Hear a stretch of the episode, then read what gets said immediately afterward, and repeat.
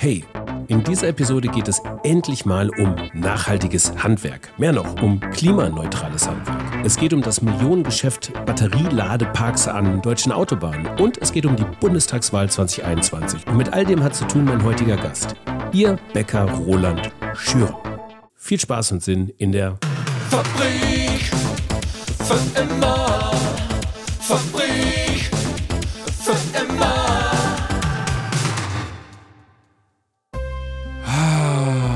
schön. Frisch geimpft, frisch getestet, mit Inzidenzen unter 10 und die vierte, fünfte, sechste Delta-Variantenwelle vielleicht noch ein bisschen hin. Ich konnte endlich mal wieder ein analoges Podcastgespräch führen. Und mein Weg führte mich 30 Kilometer nördlich von Köln nach Hilden. Ganz in der Gegend vom Autobahnkreuz Hilden, wo wir gleich auch noch längere Zeit drüber reden werden, sitzt ihr Bäcker Schüren. Bäckerei Schüren ist eine der ersten Handwerksbetriebe in Deutschland, die klimaneutral arbeiten. Wie sie das gemacht haben, da rede ich mit Roland Schüren drüber. Darüber hinaus über seine weitere unternehmerische Tätigkeiten. Er baut nämlich Elektroladeparks an Autobahnen. So hat er nämlich am A3 Autobahnkreuz in Hilden einen großen gebaut. Das wird irgendwann der größte in Deutschland werden. Und das Geschäft mit diesen Autoladeparks ist ein Millionengeschäft. Und Roland Schüren positioniert sich dort rechtzeitig mit seiner Bäckerei. Was ich gar nicht wusste, übrigens, das steckt immer ein Bekannter, er ist eine der Koryphäen von Elektromobilität in Deutschland. So ziemlich jeder Tesla-Fahrer kennt ihn. Last but not least, Roland Schüren kandidiert für den Deutschen Bundestag, für die Grünen. Für die ist er erst seit ein paar Jahren tätig. Und was der ausschlaggebende Punkt war, dass er sich für die Grünen ausgerechnet entschieden hat als Unternehmer, wie er es zur Direktkandidatur des Kreis Mettmann I geschafft hat, auf welchem Listenplatz er steht und wie wahrscheinlich es auch ist, dass er im Herbst nach Berlin zieht, auch das begegnet uns in dieser doch ein bisschen längeren Podcast-Episode. Speichert sie euch, wenn ihr es nicht direkt hören könnt. Es lohnt sich. Viel Spaß und Sinn mit Ja, Roland Schüren, 54 Jahre alt, Hobbys, Radsport. In Ihrer Bewerbungsrede zur Bundestagswahl, so habe ich recherchiert, steht am Schluss, machen, es wird funktionieren. Was hat denn zuletzt nicht funktioniert?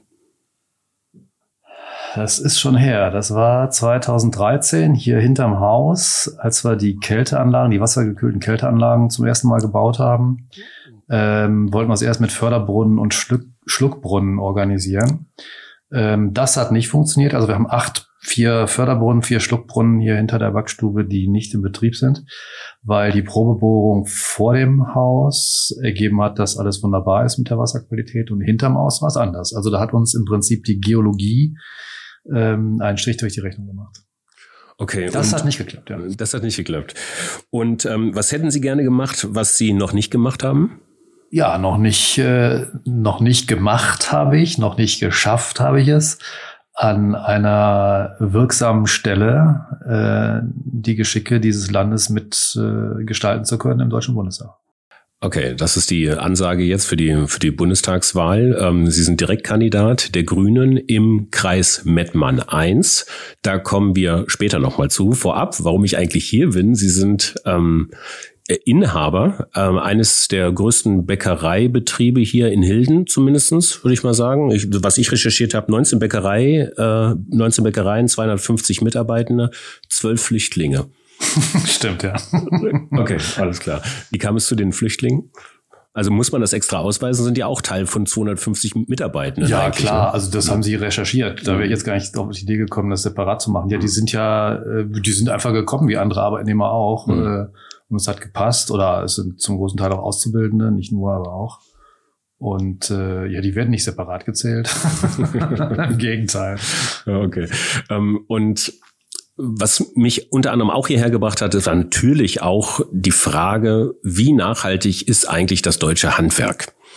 Und ähm, das werden Sie mir natürlich jetzt bis in die Tiefe noch nicht beantworten können, aber wir gehen heute mal so ein bisschen rein in das Bäckereihandwerk zumindestens und versuchen zu interpolieren, wo eigentlich das Handwerk im Bereich der Nachhaltigkeitsbemühungen Klimaneutralität, Biodiversität äh, und dergleichen im Grunde genommen gerade steht. Ähm, können Sie das im Prozent sagen? Nein, natürlich nicht. Also wenn Sie vom Handwerk im Allgemeinen sprechen, die, das Bäckerhandwerk ist ja nur eine der Handwerksbranchen. Zufällig die energieintensivste, auch eine sehr personalintensive mit einer riesen Wertschöpfungskette.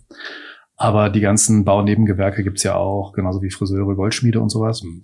Ähm, und da gibt's natürlich eklatante Unterschiede. Ne? Einige haben es einfach, die halt fast nur eine Dienstleistung erbringen, können die ganz einfach sehr nachhaltig organisieren. Ähm, wenn ich an Elektriker und an Klempner denke, die können ganz viel in Sachen Nachhaltigkeit äh, machen und voranbringen, dadurch, dass die richtigen Techniken installiert werden und äh, richtig miteinander verknüpft werden. Ja, und das Bäckerhandwerk hat das Problem, das energieintensivste zu sein. Und zum Backen braucht man viel Energie. Zwei Drittel einer Bäckerei, die, eine, die Energie, die eine Bäckerei braucht, werden zum Backen benötigt. Mhm. Und das wird normalerweise mit Erdgas gemacht. Es gibt noch ein paar alte Ölbrenner. Es gibt auch einige wenige Elektroöfen, aber das ist bei der Menge der Energie, die man braucht, braucht man elektrisch zum Backen ja deutlich mehr Primärenergie. Aber da kommen wir vielleicht hinterher nochmal drauf zurück. Ähm, ein Schlüssel liegt beim Bäckerhandwerk in der energetischen Nachhaltigkeit tatsächlich beim Backprozess.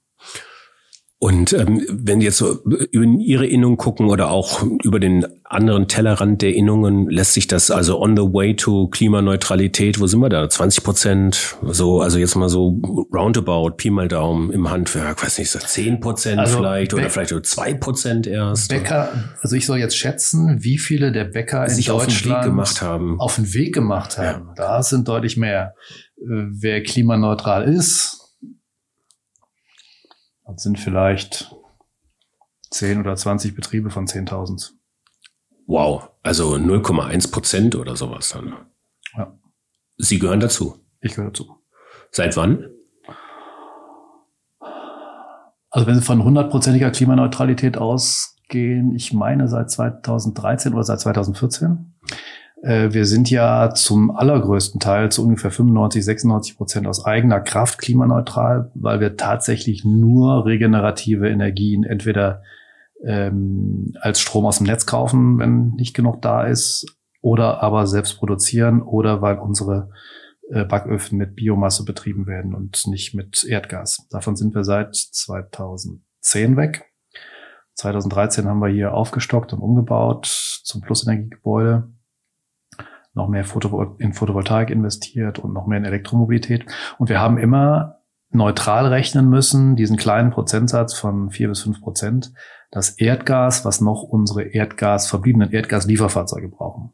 Alles andere ist komplett selbst hergestellt oder regenerativ zugekauft.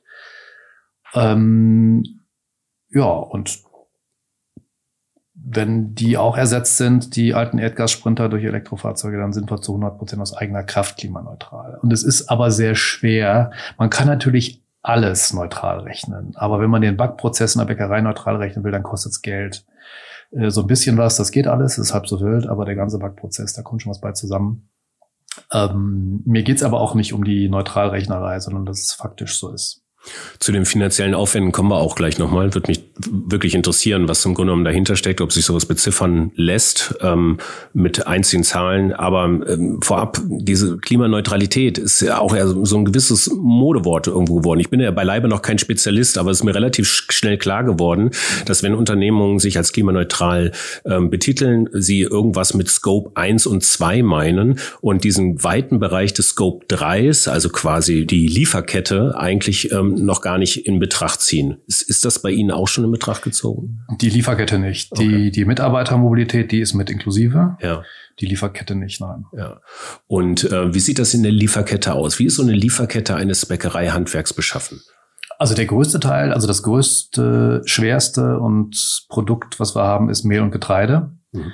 Das ist bei uns zwar nicht mit eingerechnet, aber natürlich als Biogetreide und Biomehl auch so klimaneutral wie möglich. Wir haben zum Beispiel eine Untersuchung anfertigen lassen von einer Studentin, die genau unseren Fall untersucht hat mit äh, dem Biogetreide, was der Landwirt hier in Solingen anbaut, dass es mit der üblichen Menge zur Mühle gefahren wird. Die nächste ist leider nicht so richtig in der Nähe, sondern in Warstein im Sauerland ähm, die das partieweise so machen kann, damit wir auch genau das Mehl von dem Feld bekommen. Und die liefert dann das Auszugsmehl gemahlen zurück. Getreide malen wir hier selber, also Vollkornmehl machen wir selber, da fallen weniger Wege an. Aber bei dieser Untersuchung, die verglichen hat, unsere Menge Biogetreide auf die Art und Weise zu uns zu bringen, verglichen mit konventionellem Getreide bei einer Großmühle gekauft, was mit dem Schiff in Duisburg oder in äh, Gelsenkirchen angekommen ist, dann in der Großmühle vermahlen wurde und zu uns geliefert wurde. Da ist unser Weg äh, deutlich besser, hat einen deutlich geringeren CO2-Fußabdruck. Ähm, und zwar, der Transport ist es auch, aber da sind es nur geringe Mengen, weil diese große konventionelle Schiffstransport, den muss man erstmal schlagen können, das ist ziemlich schwer. Aber der Mineraldünger, der bei der konventionellen Landwirtschaft äh, benutzt wird, der macht äh, jegliche Bio-Kleinmenge zum Gewinner gegenüber diesem. Hm. Und insoweit haben wir das berücksichtigt und untersucht, aber nicht von jedem einz jede einzelne Zutat, die zu Teilen auch noch über Großhändler kommt und nicht direkt vom Bauern. Äh, das würde uns in unserer Unternehmensgröße überfordern. Ja. Also Sie beziehen quasi Rohstoffe aus regionalen Anbauten hier? Da, wo es geht, ja. Ja, okay. Ähm, das, auch da hat sich der Markt ja geändert. Ne? Bio ist, war ja, ich glaube, bis jetzt, in den letzten Studien zufolge, wenn ich das richtig gelesen habe, so um 20 Prozent der Nahrungsmittel sind Bionahrungsmittel mit einem stark wachsenden Markt.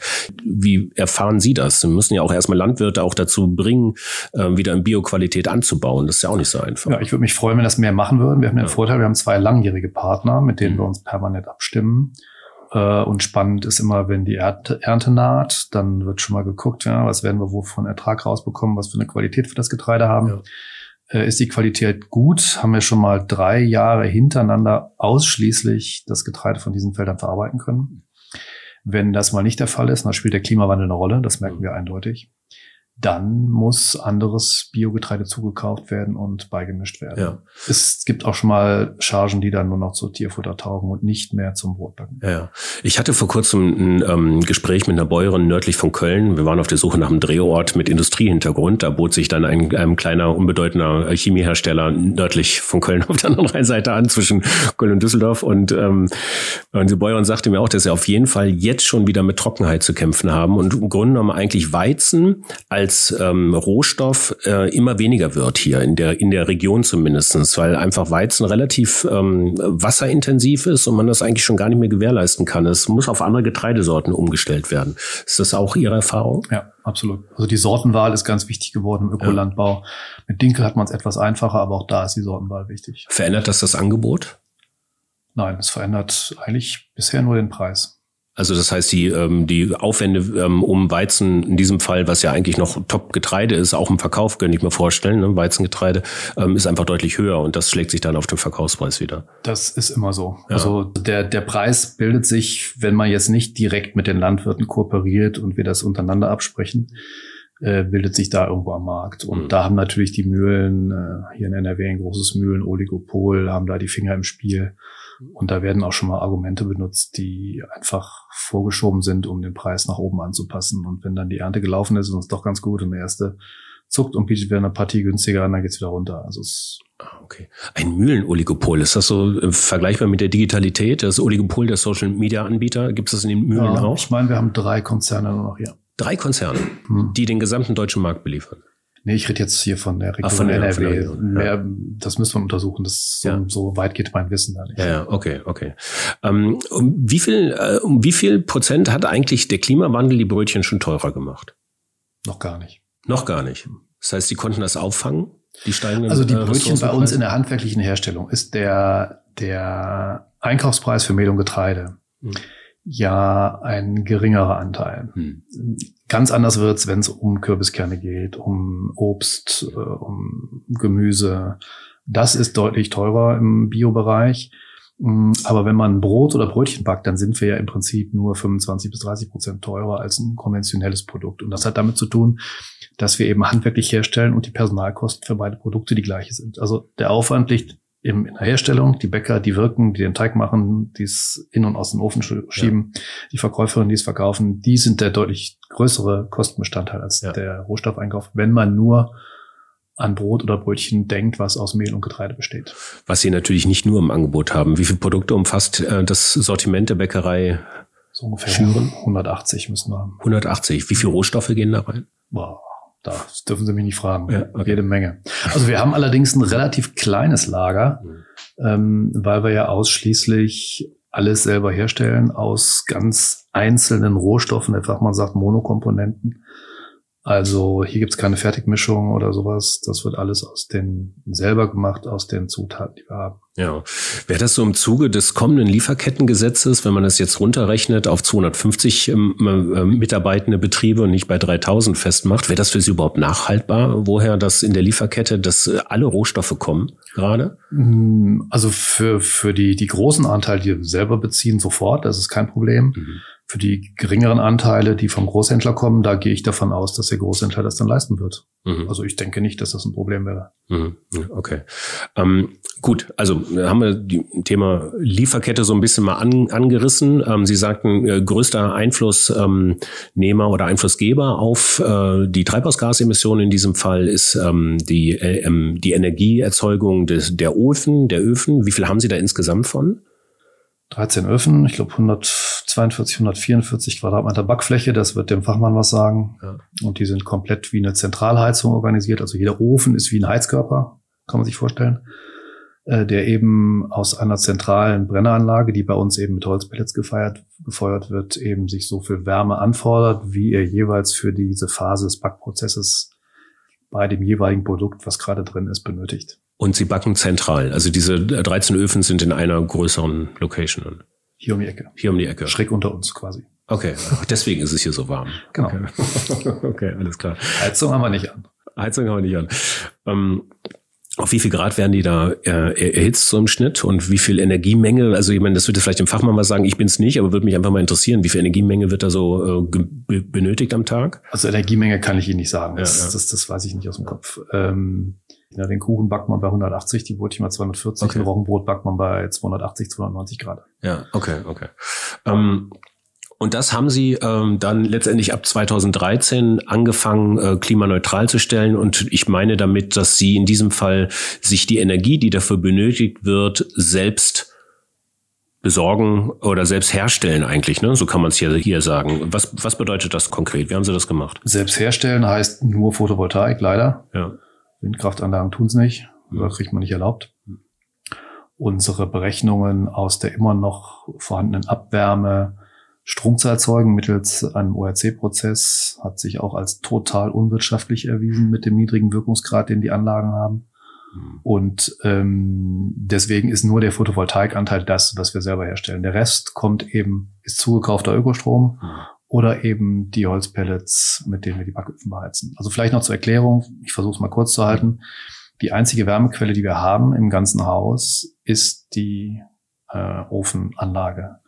Die stellt aber nur die Wärme zur Verfügung, die, wie eben geschildert, jeder der 13 Öfen in dem jeweiligen Moment braucht. Wir haben die selber entwickelt, zusammen mit einem Hersteller. Die ist sehr effizient. Die, also haben tatsächlich es geschafft, eine holzbefeuerte Feuerung zu konstruieren, die in der Leistung zwischen 10 und 100 Prozent moduliert und immer nur diesen Anteil verfeuert und an Wärme liefert, wie eben die Summe der Öfen gerade braucht. Also wie eine Zentralheizung. Mhm. Das ist mit Holz nicht so einfach. Ähm, und deswegen ist das Ding sehr effizient. Einzige Wärmequelle und alles andere, Warmwasserheizung, falls eine Gebäudeheizung nötig ist, äh, kommt aus der Abwärme. Was aber auch aus der Abwärme kommt, äh, ist der Betrieb unserer beiden Gewerbespülmaschinen, Hm. die keinen Strom mehr verbrauchen, die sonst jeweils 22 kW Anschlusswert hätten, die auch komplett aus der Wärmerückgewinnung, einmal mit einem 55 Grad äh, Kreislauf, einmal mit einem 85 Grad Wasserkreislauf gespeist werden. Die ganzen Abtauheizungen der Kühlanlagen sind weggefallen. Es wird äh, aus der Wärmerückgewinnung werden die abgetaut. Und es gibt einen Kochwasserbereiter in der Teigmacherei, der eben nur noch von 85 auf Kochtemperatur aufheizen muss. Und deswegen holen wir da besonders viel raus. Und da greifen eben viele Dinge so ineinander, die äh, Backofen, Biomassefeuerung, die sehr effiziente Kälteanlage mit den wassergekühlten Tiefsonden, ähm, diese intensive Wärmerückgewinnung wie geschildert. Und dann haben wir Photovoltaik aufs Dach gepackt. Mhm. Das heißt aber für einen Bäcker, die Hälfte der Zeit arbeiten wir nachts, wo keine Sonne scheint. Das ist eigentlich ein Nachteil, ist blöd. Daraus haben wir aber einen Riesenvorteil gemacht mit dem Wirtschaftlichkeitsbooster Elektromobilität. Weil, wenn die Bäcker Feierabend haben, mittags scheint die Sonne ja noch weiter, dann können wir es eigentlich nicht mehr nutzen. Gleichzeitig kommen auch unsere Fahrer zurück und haben die Läden beliefert, stöpseln die Elektroautos an und die tanken direkt aus der Sonne den größten Teil des Jahres. Und äh, diese fünf Elemente greifen wir uns so geil ineinander, sage ich das mal, das, was eben auch sehr leicht haben, klimaneutral zu werden und noch ganz wenig neutral stellen müssen. Ja. Ähm, Sie haben aber, also die Öfen selbst werden ja betrieben noch durch Pellets, äh, durch Holzpellets. Also es wird ja mehr oder weniger ein ähm, bindender, also ein CO2-bindender Rohstoff verfeuert, ähm, was ja sicherlich äh, in meiner Welt jetzt auch erstmal so eine Zwischenlösung erstmal nur sein kann. Ne? Ganz Und, richtig. Ja. ähm, äh, jetzt ist das so, dass Sie aber auch, ähm, da erinnere ich dran, wir hatten äh, vor ein paar Wochen ähm, die Firma Tesvolt da mit äh, Batteriespeichersystemen. Wäre das schon denkbar, dass man quasi die Sonnenenergie, die hier eingefangen wird, in Batteriespeichersysteme geht und dann eben die 13 Öfen damit äh, mitten in der Nacht um zwei betreibt? Also wir speichern auch schon einen Teil hier sogar, das machen Ja. wir auch. Äh, an einem anderen Standort mit Tesvolt, hier mit einem anderen selbstgebauten Speicher. Das ist aber nicht die Menge. Mhm. Und ähm, die Backöfen mit Strom zu betreiben, der selber erzeugt ist, Ja. das ist sehr, da braucht man ganz, ganz, ganz große Mengen an Strom. Strom ist keine Primärenergie. Äh, Holz, was man verfeuert, ist eine Primärenergie in dem Fall im Brenner. Äh, Sie brauchen mindestens dreimal so viel Strom wie Holzenergie, damit Sie die Energie überhaupt zum Heizen hinkriegen. Ja, Vielleicht okay. sogar noch weniger. Ja. Und ähm, deswegen wäre es natürlich gut, und von daher ist ja äh, Ihr Einwand da vollkommen korrekt, ähm, wenn ich jetzt eine, jetzt komplett eine neue Backstube bauen würde, zum Beispiel in der Größe hier, dann würde ich tatsächlich intensiv über Elektroöfen nachdenken, wahrscheinlich wirklich auch in Elektroöfen investieren, aber nur deswegen, weil ich davon ausgehe, dass wir es schaffen, die Erneuerbaren, das Netz, was uns mit Strom versorgt, tatsächlich binnen 10, 15 Jahren zu 100 Prozent erneuerbar zu gestalten. Hm, hm. Ähm, wenn wir das schaffen, dann erst ist Strom für zum Backen eine Alternative. Wir müssen genügend erneuerbare Energien im Netz haben. Wir sind dann aber in Konkurrenz zu grünem Wasserstoff, was für unsere industrielle Produktion auch benötigt wird. Und ähm, es wäre schön, wenn es irgendwann soweit ist, Mhm. weil natürlich Holz erzeugt beim Verbrennen CO2, hat es zwar irgendwann mal gebunden, aber damit wir richtig das 1,5 Grad Ziel noch erreichen, wäre das auch besser. Ja. Hm, Okay. Nur es ist einfach energetisch Hm. unmöglich. Haben Sie denn die Maschinen umbauen müssen, also die Backöfen, um die Abwärme abzufangen? Also sind das Investitionen, die da irgendwie auch noch Also die Backöfen selber nicht. Das Oh. ist ja die Wärmerückgewinnung kommt, entsteht ja an, einmal an den Abgasen der äh, Biomassebrenner Ah, okay. Hm. zu einer sehr hohen Temperatur und einmal an den Abgängen, den Schwadenabgängen der Backöfen. Ja, ja. Und die werden halt an eine Stelle geführt, wo der Dampf kondensiert und durch den Aggregatzustandwechsel wieder besonders viel Energie abgibt. Ähm, das war relativ einfach. Die Öfen, die laufen, denen ist egal, woher ihre Wärme und Hitze kommt. ja, ja. Und wir haben denen gesagt, so jetzt kriegt der andere. Ähm, Sie haben damit 2013 gestartet. Was, für, was war so, was war der erste Schritt? Also die erste Solaranlage auf dem Also Dach? die ersten Schritte waren 2010. Ah, Das 2010, war unser mhm. Energiekonzept mit den biomassegefeuerten Öfen, den sehr effizienten wassergekühlten Kälteanlagen und der Wärmerückgewinnung. Haben Sie sich dann einen Berater geholt? Oder, oder ja, da war also- ein Berater mit Okay. dabei. Aber da haben dieser Berater und ich, da haben sich die beiden richtigen Leute getroffen, um, Mhm. um auch Ideen umzusetzen. Und da bin ich sehr dankbar für, dass ich hier als, als, als Einzelunternehmer äh, das auch umsetzen kann. Hm. Ich bin da mir selber und natürlich meinen Mitarbeitern verpflichtet, dass das ein Erfolg wird. Aber ansonsten redet mir keiner rein. Und Mhm. deswegen ist es schon, bin ich sehr dankbar für diese Situation und für diese Branche, in der ich tätig bin, bin, wo man dann Stück für Stück, ich zumindest Stück für Stück auch erkannt habe, wie toll man diese einzelnen Elemente, die in meiner Firma in der Bäckerei vorkommen, so kombi kombinieren kann, um wirklich da durch diese Koppelung das Beste rauszukriegen äh, für den Energieverbrauch und für die Umwelt und fürs Klima. Ja. Was hat so der, der erste Schritt? Also welche, welche Investitionssumme darf man da in die Hand nehmen, um da überhaupt was zu bewirken irgendwo in diesem Fall? Also Ja, da sind- um das auch zu merken. Ja, das sind so ganz schwierige Fragen. Das kann ich Ihnen so aus dem Kopf nicht sagen. Ich habe das genau äh, betrachtet mit allem, was wir 2010 gemacht haben, als unser Energiekonzept umgewandelt worden ist. Und dann sind das ja ineinander verschachtelte Schritte, wie wir das dann weiter aufgebaut haben. Ne? Mit 2013 dann noch mehr Photovoltaik, dann noch mehr Elektromobilität dazugenommen. Es ist also schwer abzugrenzen. Ähm, ich kann so aus, aus den ersten Investitionen, die 2010 umgesetzt wurden, sagen, über den Daumen, dass wenn ich jetzt mir, sagen wir mal so ungefähr 30, 35 Prozent mehr Investitionssumme damals, ähm, wenn ich das akzeptiere, dann kriege ich eigentlich eine Technik, eine neue Technik, eine aktuelle Technik, die vielleicht im Invest erstmal teurer ist, Hm. aber durch den geringeren Verbrauch hinterher sich nach fünf bis zehn Jahren amortisiert hat, unterm Strich bei uns nach acht. Und ähm, dazu müsste man bereit sein. Ich weiß, dass Industriebetriebe, die, die CEOs da, die Angestellten, die gibt es ja welche, die sagen, nö, wenn das nicht nach zwei, zwei Jahren drin ist, machen wir das nicht. Punkt. Mhm. Mhm. Das sieht man natürlich als nachhaltig denkender Mittelständler anders. Aber es lässt sich amortisieren. Das ist jetzt die äh, Erfahrung rückwirkend aus der, letzten, aus der letzten Dekade. Ne? Das Mhm. beste Beispiel Mhm. jetzt, also diese, diese Investitionen aus 2010, die sind äh, amortisiert Mhm. aus 2013 fast. Also auch die Kredite abbezahlt. So, und jetzt kommt seit 1.1.2021 was? Die CO2-Bepreisung. Mhm. Und zum ersten Mal habe ich für die Investition, die ich mehr getätigt habe in der Vergangenheit, automatisch einen Vorteil. Unsere Autos fahren nicht mit Diesel, wir zahlen nicht mehr für den Sprit, wir heizen nicht mit Öl, wir heizen nicht mit Gas. Ähm, und deswegen trifft mich die CO2-Bepreisung überhaupt nicht, sondern nur meine Wettbewerber und das finde ich gut. Ähm, ich muss mal kurz überlegen, wie ich das Gespräch weitermache. Ja, Das sie, gehen, sie gehen ja ganz schön ins Detail. ist das so? Ja, das finde ich gut. Ja, klar. Also jetzt das Energiekonzept und wie was zusammenhängt. Ja. Ähm, doch, das Ja. ist schön, das freut mich. Also, es interessiert mich halt. Mhm.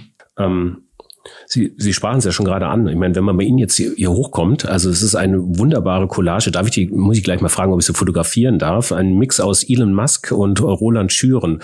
Ich dachte, ist das jetzt Elon Schüren oder ist das Roland Musk ähm, äh, Ihr großes Idol, oder?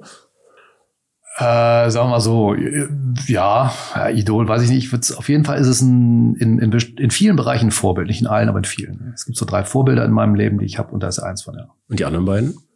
Oh, das erste war tatsächlich der Professor, bei dem ich meine Diplomarbeit geschrieben habe, ein Psychologe. Ich habe im Personalwesen das geschrieben.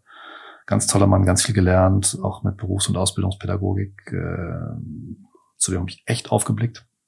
Ähm, ja, Elon Musk durch seine, durch seine, also eigentlich führt er diesen, diesen Riesenladen. Es ist ja nicht nur Tesla, das ist ja SpaceX bei und jede Menge. Und er führt diesen riesen aktiennotierten Laden, börsennotierten Laden, führt er eigentlich so, wie ein guter deutscher Mittelständler oder ein, guter Handwerker seinen Laden führt. Also patriarchalisch. Na, das soll ich es nicht nennen. Nein, also sagen wir mal direkt selber mit dabei. Und das ist, das ist der große Unterschied. Er ist CEO, aber der ist sich für nichts zu schade, in, in der Fabrik zu pennen und zu gucken, dass die Abläufe funktionieren, dabei zu sein. Ähm, direkt verantwortlich, ähm, mit auch einer gewissen Konsequenz. Und ähm, das unterscheidet ihn von anderen CEOs von, von großen börsennotierten Unternehmen ganz klar Hm. und mit der Vision und auch der Bereitschaft, äh, seine Vision umzusetzen und ins Risiko zu gehen. Also ich finde es Wahnsinn. Ähm, auch die, die er, er stellt ja ganz viel selber her Hm. Für Tesla zum Beispiel. Also ich glaube, die haben 70 Prozent, zumindest hatten sie mal 70 Prozent selbst hergestellte Teile in einem Auto. Das findet man nirgendwo sonst, alles auf Zulieferer abgeschrieben. Und das fasziniert mich an ihm. Und der dritte, hm, ist Robert Habeck. Robert Habeck. Ja. Ihr, ja, Parteichef. Kann man eigentlich, so sagen. eigentlich Chef, oder? Ja. Ja, nennen Sie es so von mir aus. Ja. Also ich finde, er einfach ist, ähm, Obwohl gleich alt. Kommt das hin? Ich glaube, er ist ein Jahr oder zwei jünger. Naja, gut, das kann man ja wohl, das Ja. kann man gelten lassen. Ja. Ja. Hat aber auch früher Handball gespielt. Das verbinden wir uns vielleicht, weiß ich nicht. Egal. Ähm, Auch Kreis? Wie bitte? Auch Kreisläufer? Ich? Ja. Nee, ich war außen. Also okay. Auf beiden Seiten. ähm, Okay, so viel dazu. ähm, was mich, was mich an ihm fasziniert, er hat einen ganzheitlichen Kompass und er ist eigentlich ähm, so weit Generalist und so tief im Thema drin, dass er alles inwendig aus sich heraus erklären und begründen kann. Also er hat ein, ein, ein Bild von dem, was zu tun ist, auch um ein Land zu führen oder eben ein Bundesland oder auch einen, einen Staat zu führen, wo ich einfach glaube, dass, äh, dass er genau die richtige Sichtweise hat und genau die Leute mitnehmen kann. Und es ist, es ist nichts kün- künstlich daran, es kommt aus ihm heraus, er erklärt es richtig und es ist schlüssig. Es ist im Prinzip sogar, eigentlich könnte man ihn, das fällt mir jetzt gerade ein, wo Sie mich fragen, Elon Musk und Robert Habeck auch ganz gut vergleichen, weil Elon Musk hat Masterplans immer ab und zu veröffentlicht, Part 1, Part Dö nannte er den dann. Und ähm, hat den relativ strikt verfolgt. Und ich hatte die Freude, als noch neues Parteimitglied bei den Grünen im Januar 2018 als Gast auf dem Bundesparteitag in Hannover zu sein, wo Annalena Baerbock und er als Parteivorsitzende gewählt wurden. Die Reden gehört und habe das dann von da an begleitet äh, aus meiner Funktion des Parteimitglieds, des, äh, des Delegierten, des Kreisschatzmeisters, sowas alles. Und ähm, jetzt von, von jetzt in die Vergangenheit bis 2018 betrachtet, glaube ich, da schon eine klare Strategie zu erkennen. Und die geht gerade super auf. Ja, ähm, gut, mit dem Land führen, das hat leider jetzt nicht geklappt und der Vergleich hinkt zu Elon Musk, da ich mich nicht daran erinnern kann. Wieso? Ob denn, ob das Land geführt wird, entscheidet sich am 26.09. Ja, gut, zumindest die theoretische Chance, auf das Land zu führen, ähm, ist, hat er einer Frau den Vortritt gelassen und das unterscheidet ihm, glaube ich, im Wesentlichen von Elon Musk, oder? pro Avatar Gut, da weiß ich nicht, ob, ob, äh, ob Elon zwischen Männlein und Weiblein in Führungspositionen so unterscheidet. Keine Ahnung. Ja. Ähm, aber dass er nicht führt, falls die Wahl gewonnen wird oder so gut abgeschnitten wird, dass man mit in der Regierung ist, das glaube ich nicht. Ja. Also er wird seine Finger im Spiel haben, auch wenn Annalena Bundeskanzlerin werden sollte. Ähm, zu, äh, zu der Wahl und äh, zu Ihren politischen Ambitionen kommen wir gleich noch. Ich bin, ich bin noch nicht ganz fertig mit Ihrem Handwerksbetrieb, ja. weil ein großer Teil, und das ist das, ich, ich würde jetzt mal behaupten, würde es Tesla als Lieferwagen geben, stünden die hier. Wahrscheinlich die Aber ersten in Deutschland, oder? Ganz bestimmt sofort, ja. Aber die stehen hier nicht, weil Tesla gibt's nicht als Lieferwagen. Was steht denn hier? Hier stehen noch fünf uralte Erdgassprinter von Mercedes, die schon länger nicht mehr gebaut werden, mit denen wir aber vor vielen, vielen Jahren unsere Dieselfahrzeuge schon ersetzt haben, als Elektro noch gar kein Thema war. Dann stehen hier zwei, also es geht um dreieinhalb Tonner bei uns. Mhm. Ne? Dann stehen hier zwei umgerüstete Sprinter von German E-Cars auf Elektro umgerüstet. Ähm, die Firma gibt's leider nicht mehr. Und äh, dann stehen hier zwei äh, BV1, Bakery Vital One. Das ist der erste Serien-Elektro dreieinhalb Tonnen Europas, den ich hiermit initiiert habe, mit meiner E-Transporter Selbsthilfegruppe, die ich gegründet habe. Ähm, haben wir den quasi kreiert, in Auftrag gegeben. Den gibt's leider auch nicht mehr, weil Street Scooter, die die technische Basis liefern, ähm, nicht mehr an Dritte verkauft, nur für die Post baut. Und das ist übelst, weil diese Erdgassprinter müssten zum Teil längst ersetzt werden. Wir haben einen, der als Ersatzteillager rumsteht.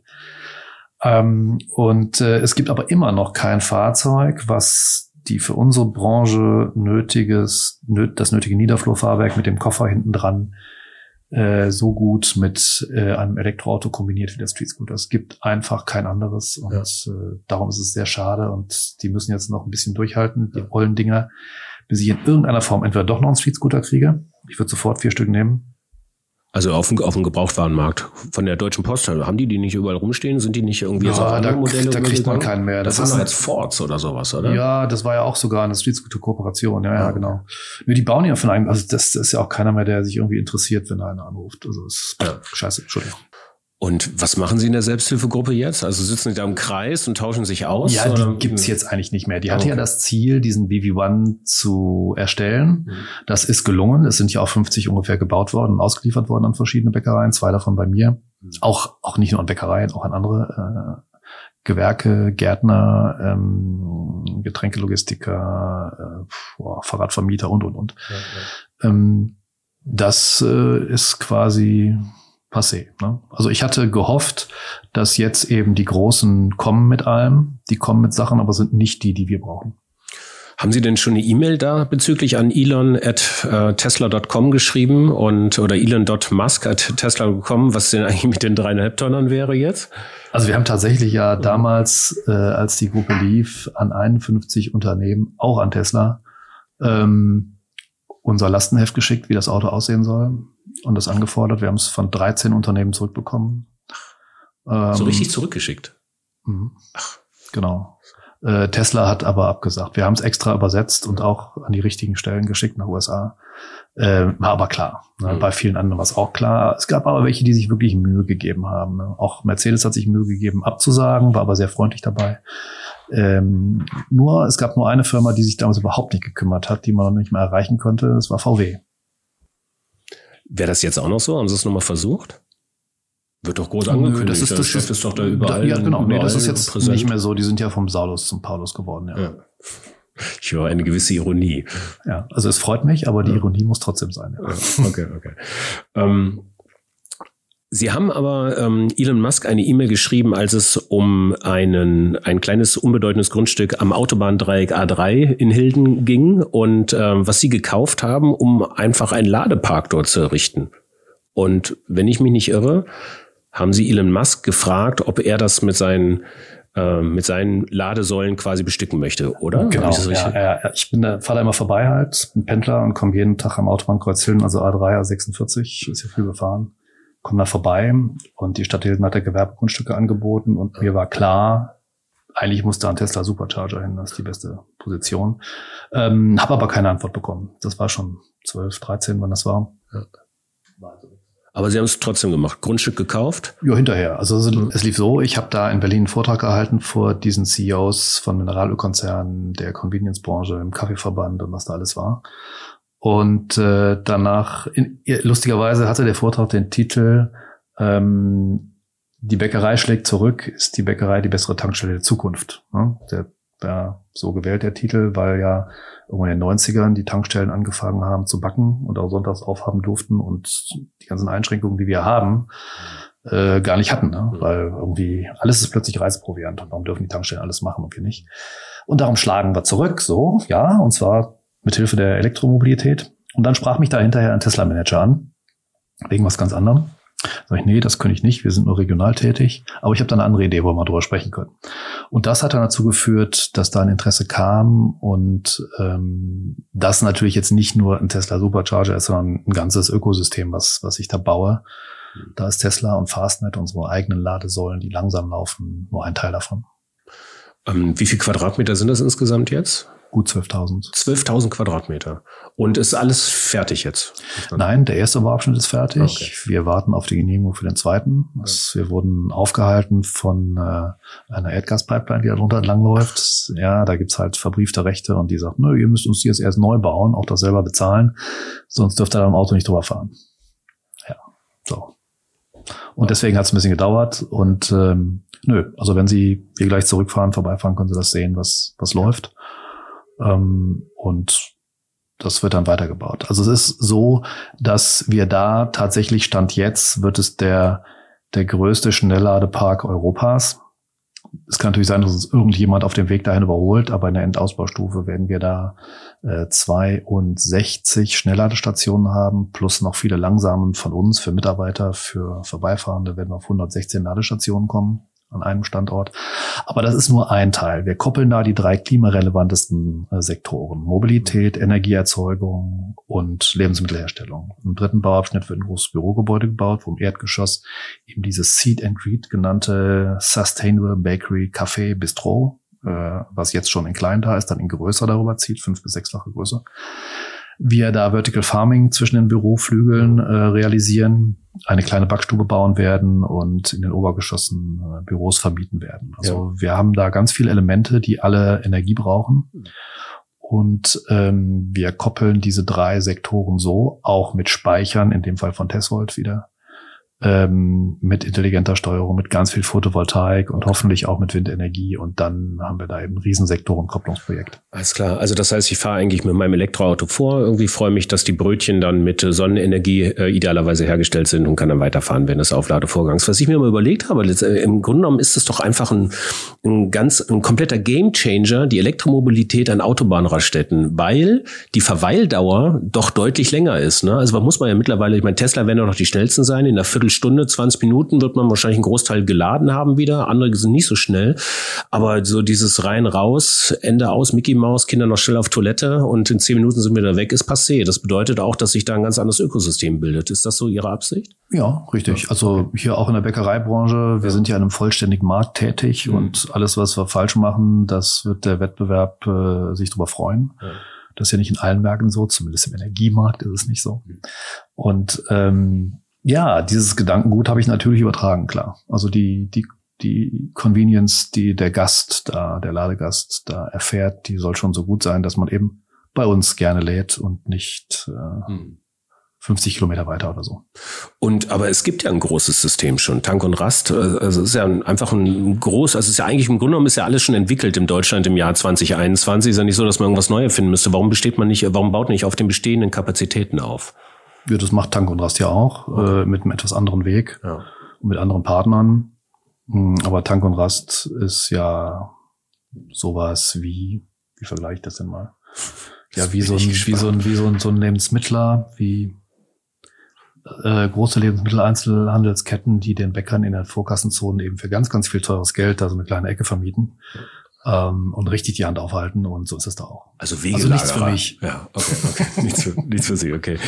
Jetzt äh, wäre die Fabrik für immer natürlich nicht die Fabrik für immer, wenn sie nicht in irgendeiner Weise auch nachhaltig fragen würde, auch regenerativ fragen würde. Und ich habe mich gefragt, Sie kaufen ein Grundstück, 12.000 Quadratmeter, da kommt Asphalt drauf, da fahren Autos, ist ja letztendlich eine, ähm, äh, also die erste Frage, die ich dazu hätte, was sind die Vorteile für alle Arten, einschließlich des Menschen, sowas zu machen? Also erstmal ist das äh, Versicherungspflaster mit großen Abständen und kein Asphalt. Mhm. äh, und natürlich achten wir auf sowas. Und das Haus, das wir gebaut haben, ist ein Holzhaus. Und das große fünfstöckige wird mindestens Holz-Hybridbauweise. Also äh, wir achten da schon auf alles. Wenn ich jetzt jeden Benziner durch ein Elektroauto setze, haben wir ja trotzdem noch jeden Tag 300 äh, Kilometer Stau in NRW oder allein rund um Köln und Düsseldorf rum. Ähm, das ist ja auch nicht die Lösung, oder? Nee, natürlich nicht, klar. Ähm, nein, also ich hoffe sehr, dass wir mit, vor allen Dingen mit Ride-Sharing, Ride-Pooling, äh, die Strecken deutlich runterkriegen. Ähm, und natürlich auch durch die korrekte CO2-Bepreisung. Also der ja. kann deutlich höher sein, der CO2-Preis meines, äh, meiner Ansicht nach. Dann wird sich da auch mehr tun. Könnte auch schneller steigen, könnte schneller eingestochen. Also es ist ja sieben Cent mehr für den Sprit, meine Güte. Als ich aufs Elektroauto 2012 umgestiegen bin, kostete der Diesel 1,55. Ja, da sind wir lange nicht. Mhm. Und äh, ich habe damals 450 Euro im Monat gespart als Pendler. Mhm. Und das dann auch noch regenerativ weg vom Diesel. Mhm. Und ähm, da kann man, glaube ich, allen mehr zumuten. Und ja. dann wird das gehen. Natürlich haben Sie recht, wir wollen nicht das Auto eins zu eins ersetzen.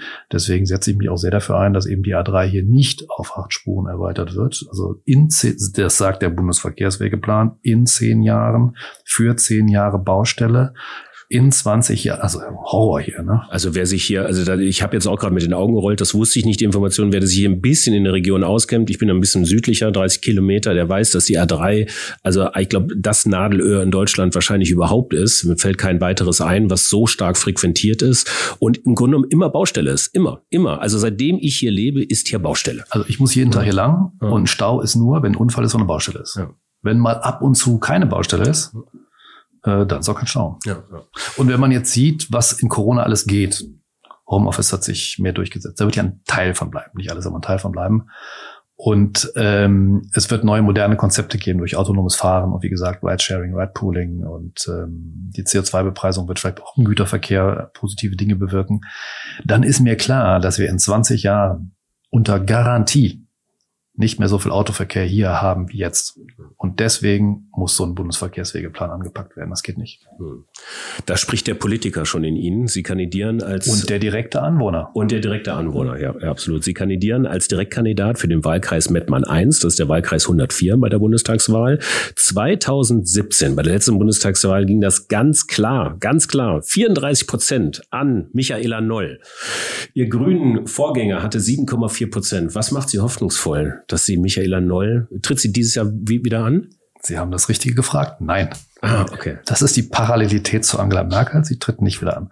Also Michaela Noll hat hier ähm, für den Wahlkreis, für die Wahlkreisthemen einen super Job gemacht. Also und deswegen glaube ich auch, dass die Chancen da sind. Also es ist nicht unmöglich für mich als Grünen und als grünen Unternehmer, der ja auch einen gewissen Bekanntheitsgrad hat, den Wahlkreis direkt zu holen. Also es wäre für mich eine Ehre, als Direktkandidat diesen Wahlkreis äh, in Berlin vertreten zu können und somit auch auf Michaela Noll, die ich schätze, äh, folgen zu können. Ja.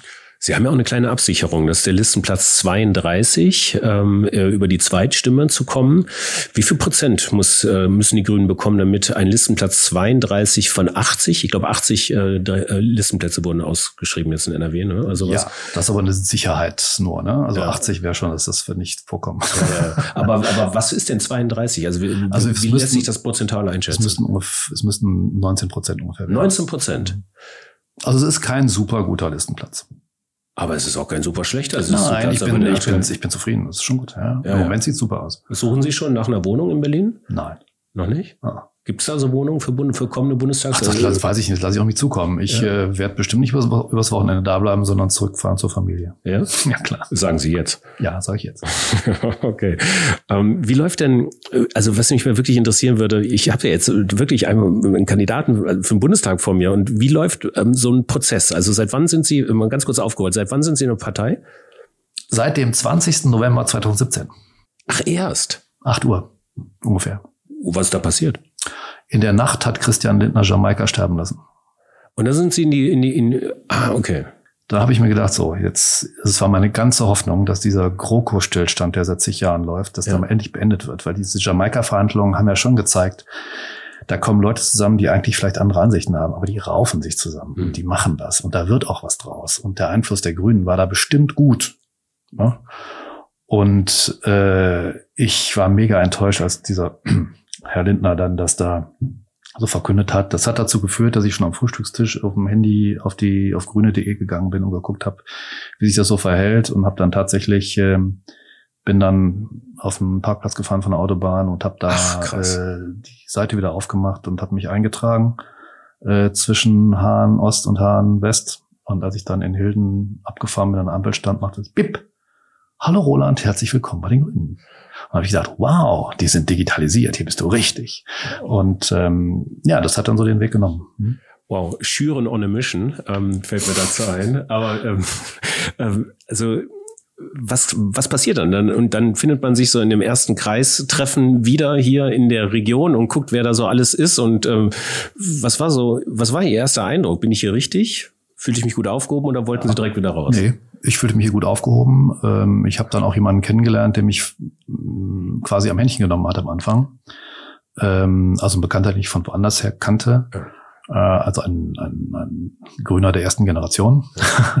und äh, der hat mich tatsächlich, äh, es war im November, im Januar mit auf diesen ersten Parteitag in Hannover geschleppt, wo Annalena und Robert gewählt wurden, als Gast. Und äh, diese Atmosphäre da und die Luft, die da wehte, die hat mich vollends mitgenommen und im Prinzip ist das, ist das eigentlich überall so bei den Grünen. Also die, die, die Menschen, die ich da kennengelernt habe, sind alle mit Eifer bei der Sache, die wollen, die sind fleißig und es gibt in vielen Bereichen eine, eine Fachkompetenz für einzelne Themen, die mich umgehauen hat. Ich habe dann auch teilgenommen an mehreren großen Veranstaltungen bei dem Grundsatzprogrammprozess. Hm und wie das organisiert war mit den Methoden, ähm, dem Festhalten des Erreichten und wie dann dieses Grundsatzprogramm über zwei Jahre entwickelt wurde, was dann tatsächlich auch die Grundlage war, um das aktuelle Wahlprogramm zu entwickeln.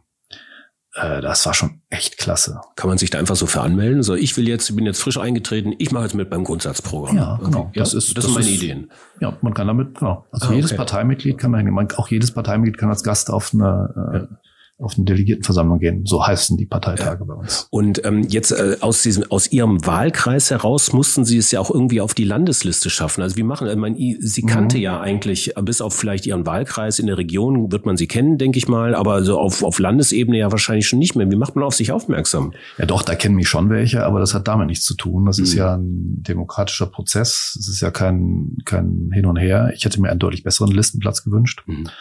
Äh, daran sieht man auch, dass die Interessen da jeweils äh, unterschiedlich sind. Also bei der, bei der Listenaufstellung denkt natürlich auch schon mal der eine oder andere eher an sich als an andere. Das mhm. ist in den anderen Fällen, wie gerade geschildert, nicht so. Also da gibt's da gibt's Voten, die von irgendwelchen Bezirken äh, vergeben werden. Da muss man Reden halten und sich vorstellen und für Fragen zur Verfügung stehen und dann wird man halt auf eine bestimmte Position gewotet und hat, das ist die, die maßgebliche Sache, für welchen Listenplatz man antreten kann. Man kann das auch anders machen. Man kann auch als Außenstehender gucken und sagen, sorry, ich will mich auf den Listenplatz bewerben. Kann das versuchen. Es klappt schon mal, aber selten. Und jetzt sind Sie quasi als Direktkandidat und auf Listenplatz. Und jetzt haben wir, ja, wenn das rauskommt, wird es Juni sein. Wir nehmen es im Mai auf. Ähm, wissen Sie übrigens, was heute für ein Tag ist? Der fünfte, fünfte? Ja. Ja? Nee, also mein, so. Schwieger, mein Schwiegervater hat heute Geburtstag, aber. Also, heute ist der Earth Overshoot Day Ah. für Deutschland. Okay. Heute schon. Ja, ich wollte sagen, das war sonst später immer. Ja, das wird jedes Jahr früher. Trotz Corona ist es früher geworden. Ich hätte jetzt erwartet, der. Prozess wird verlangsamt durch Ja. Corona. Nicht. Okay. Ist, ist sowas schon zu abstrakt für, für die geneigte Bürgerin, für den geneigten Bürger im Wahlkampf? Nö, das ist schon ein Tag. Also gut, der ist ja jetzt. Ja. Äh, und im Wahlkampf ist er weit weg, leider. Ah, ja, äh, aber ähm, natürlich ist das ein Thema. Der Klimawandel ist ein Thema für alle. Hm. Also ich habe eben kurz angerissen, äh, wenn ich mit unseren Landwirten spreche und ich, wenn es eben geht, bin ich bei bestimmten Ernteperioden dabei und gucke mir das an, Hm. was für eine Getreidequalität da rauskommt und wie das läuft. Und ähm, die Trockenheit der letzten drei Jahre war alles immer ganz kurz vor knapp, dass es überhaupt noch geklappt hat mit der Ernte. Ne? Also es, äh, letztes Jahr, wenn da gab es einen Regen, wenn er nicht gekommen wäre, dann hätten die einpacken können. Da wäre nichts von als Brotgetreide verwendbar gewesen. Also könnte ein Slogan sein, schüren, damit es noch klappt mit der Ernte in der Bundestagswahl, im Wahlkampf. Das wäre aber ein paar große Schuhe, die sie mir da überstülpen wollen. Worauf ich hinaus will, haben Sie denn schon Themen? Wie läuft die weitere Planung jetzt Ja, Das ist ja eine wahnsinnig spannende Zeit Ja, dieser, dieser Sommer. Sie haben ja wahrscheinlich die Kappe voll mit Arbeit auf, wenn ich mir überlege, was Sie da, was Sie da alles vor der Uhr gerade haben. Irgendwie, wie, wie bereitet man sich auf den Bundestagswahlkampf vor? Also das Schöne ist thematisch kommt es auch alles aus mir heraus, so wie ich es eben versucht habe bei Robert äh, zu beschreiben. Aber es kommt alles aus meiner praktischen Tätigkeit. Das meiste hier aus dem Unternehmen. Ähm, wie gesagt, wir sind die energieintensivste Handwerksbranche, was ich eben erzählt habe, wenn es um Photovoltaik geht, wenn es um Speicherung geht, äh, wie groß kann ich das bauen, wo darf ich ein Windrad hinbauen, wo nicht. Das sind alles Dinge, die mich direkt betreffen.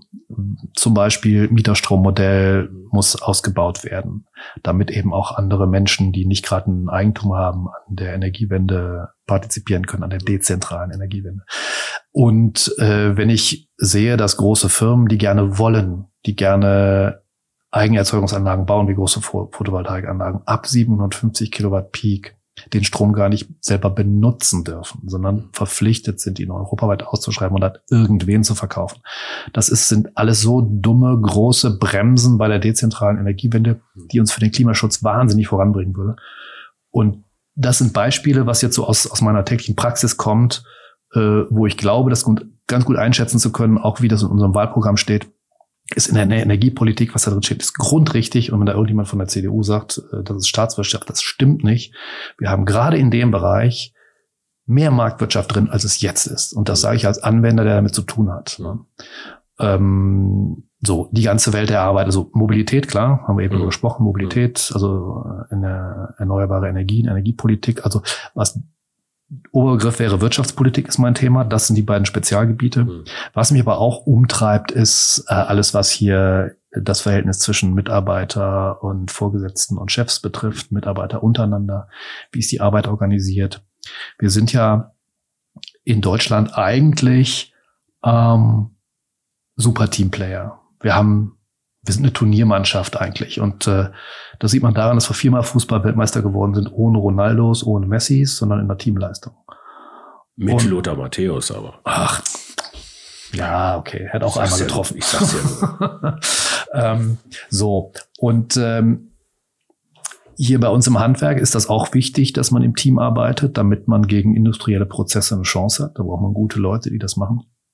Und genauso haben wir tolle Ingenieurle Dienst Ingenieurleistungen und exportieren deswegen sehr viel. Also das können wir gut. Ähm, aber ich bemerke, und das geht's anderen mittelständischen Unternehmen vor allen Dingen auch so, dass zu, dass äh, viele Egoismen sich entwickeln in den einzelnen Stakeholdern, ob das jetzt von Gewerkschaften ist, von Unternehmensvertretern, von Verbänden äh, oder auch einzelnen Menschen untereinander. Und das ist eine Gefahr. Das da weiß ich nicht wie. Bei Energie weiß ich, was zu tun ist. Äh, bei der Welt der Arbeit weiß ich nicht wie, aber ich möchte auch daran mitarbeiten, dass dieses Miteinander am Arbeitsplatz, die Zufriedenheit und vor allen Dingen der Fachkräftemangel in Handwerk, der ist eklatant. Da tun mir ganz viele Menschen leid, ob auf dem Bau oder in einem Laden bei der Dienstleistung, die immer einspringen müssen, weil einfach nicht schnell genug Nachwuchs kommt und Leute nachwachsen. Das ist ein Problem, da möchte ich mich auch drum kümmern.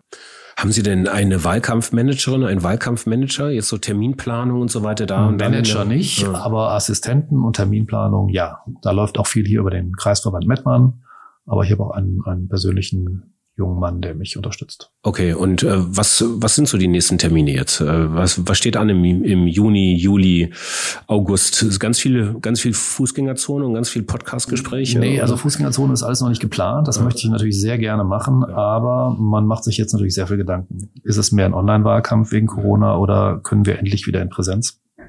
Ich hoffe, dass wir möglichst viel in Präsenz machen können. Äh, online ist einiges vorgeplant, äh, Insta-Live-Interviews zum Beispiel. Und äh, ja. Das heißt, haben Insta-Channel eingerichtet und okay. Geben Sie da Paid drauf? Also so geben Sie da also Werbung drauf? Nein. Bezahlen Sie das? Bei alles, Insta? Alles inbound? Bis jetzt ja. ja. Also bei Facebook sieht es wahrscheinlich anders aus. Da müsste also so eine Politikerseite noch gemacht werden. Ja, das ist ja. bisher mein persönliches Profil. Ja. Äh, da kann man ja keine Werbung schalten. Ja, ja. Sonst wäre das so, ja. Ja, spannend. Auf was freuen Sie sich jetzt besonders die nächsten Monate? Auf Podiumsdiskussionen mit dem politischen Gegner. Ah ja, okay, alles klar. Ich merke schon das Funkeln in den Augen. Und auf was gar nicht? auf was gar nicht. Auf wenig Schlaf freue ich mich nicht. Der wird kommen. Ja. Ja. Da werde ich Sie jetzt ähm, gleich schlafen lassen. Ich bedanke mich für dieses Interview. Ich mache jetzt äh, ähm, ja ein, ein, ein Ende Interruptus und ähm, ich freue mich sehr. Vielen Dank für die Zeit. Das ist Mördergeschichte, finde ich, aus ähm, dem Bäckerladen. Sie werden Sie, wir haben ja schon oft, oft erzählt, aber ich habe sie mir jetzt hier nochmal, wir haben sie uns hier nochmal erschlossen, aus, ähm, aus dem Bäckerladen in vierter Generation rein in einen mega Ladepark am Autobahnkreuz Hilden und rein in die Berliner Reichstag hoffentlich und drücke Ihnen dafür die Daumen und äh, greift Partei in diesem Fall auf jeden Fall. Ich bin kein Journalist und kann das einfach tun. Das ist mir egal. Und ähm, ich freue mich sehr, jetzt gleich unten in die, ähm, in die Verkaufsstube zu gehen und meinen knurrenden Magen zu stillen. Und ähm, Ihnen alles Gute auf bald. Danke, guten Appetit. Ja, das war die Episode mit Roland Schürn. Auch wenn ich kein grünes Parteibuch habe, so drücke ich ihm doch wirklich die Daumen, dass er es in den Deutschen Bundestag schafft im September. Und ja, wer weiß, vielleicht hört ihr ihn in der Fabrik im Herbst nach der Bundestagswahl ja nochmal wieder und wir äh, erfahren, wie es denn für ihn so gelaufen ist. Abonniert einfach diesen Podcast und dann werdet ihr auch darüber informieren, wann es ein Wiedersehen mit Roland Schürn gibt. Ein Wiedersehen mit der Fabrik für immer gibt es natürlich in der nächsten Episode und mit der nächsten Episode startet unsere Sommerprogrammierung.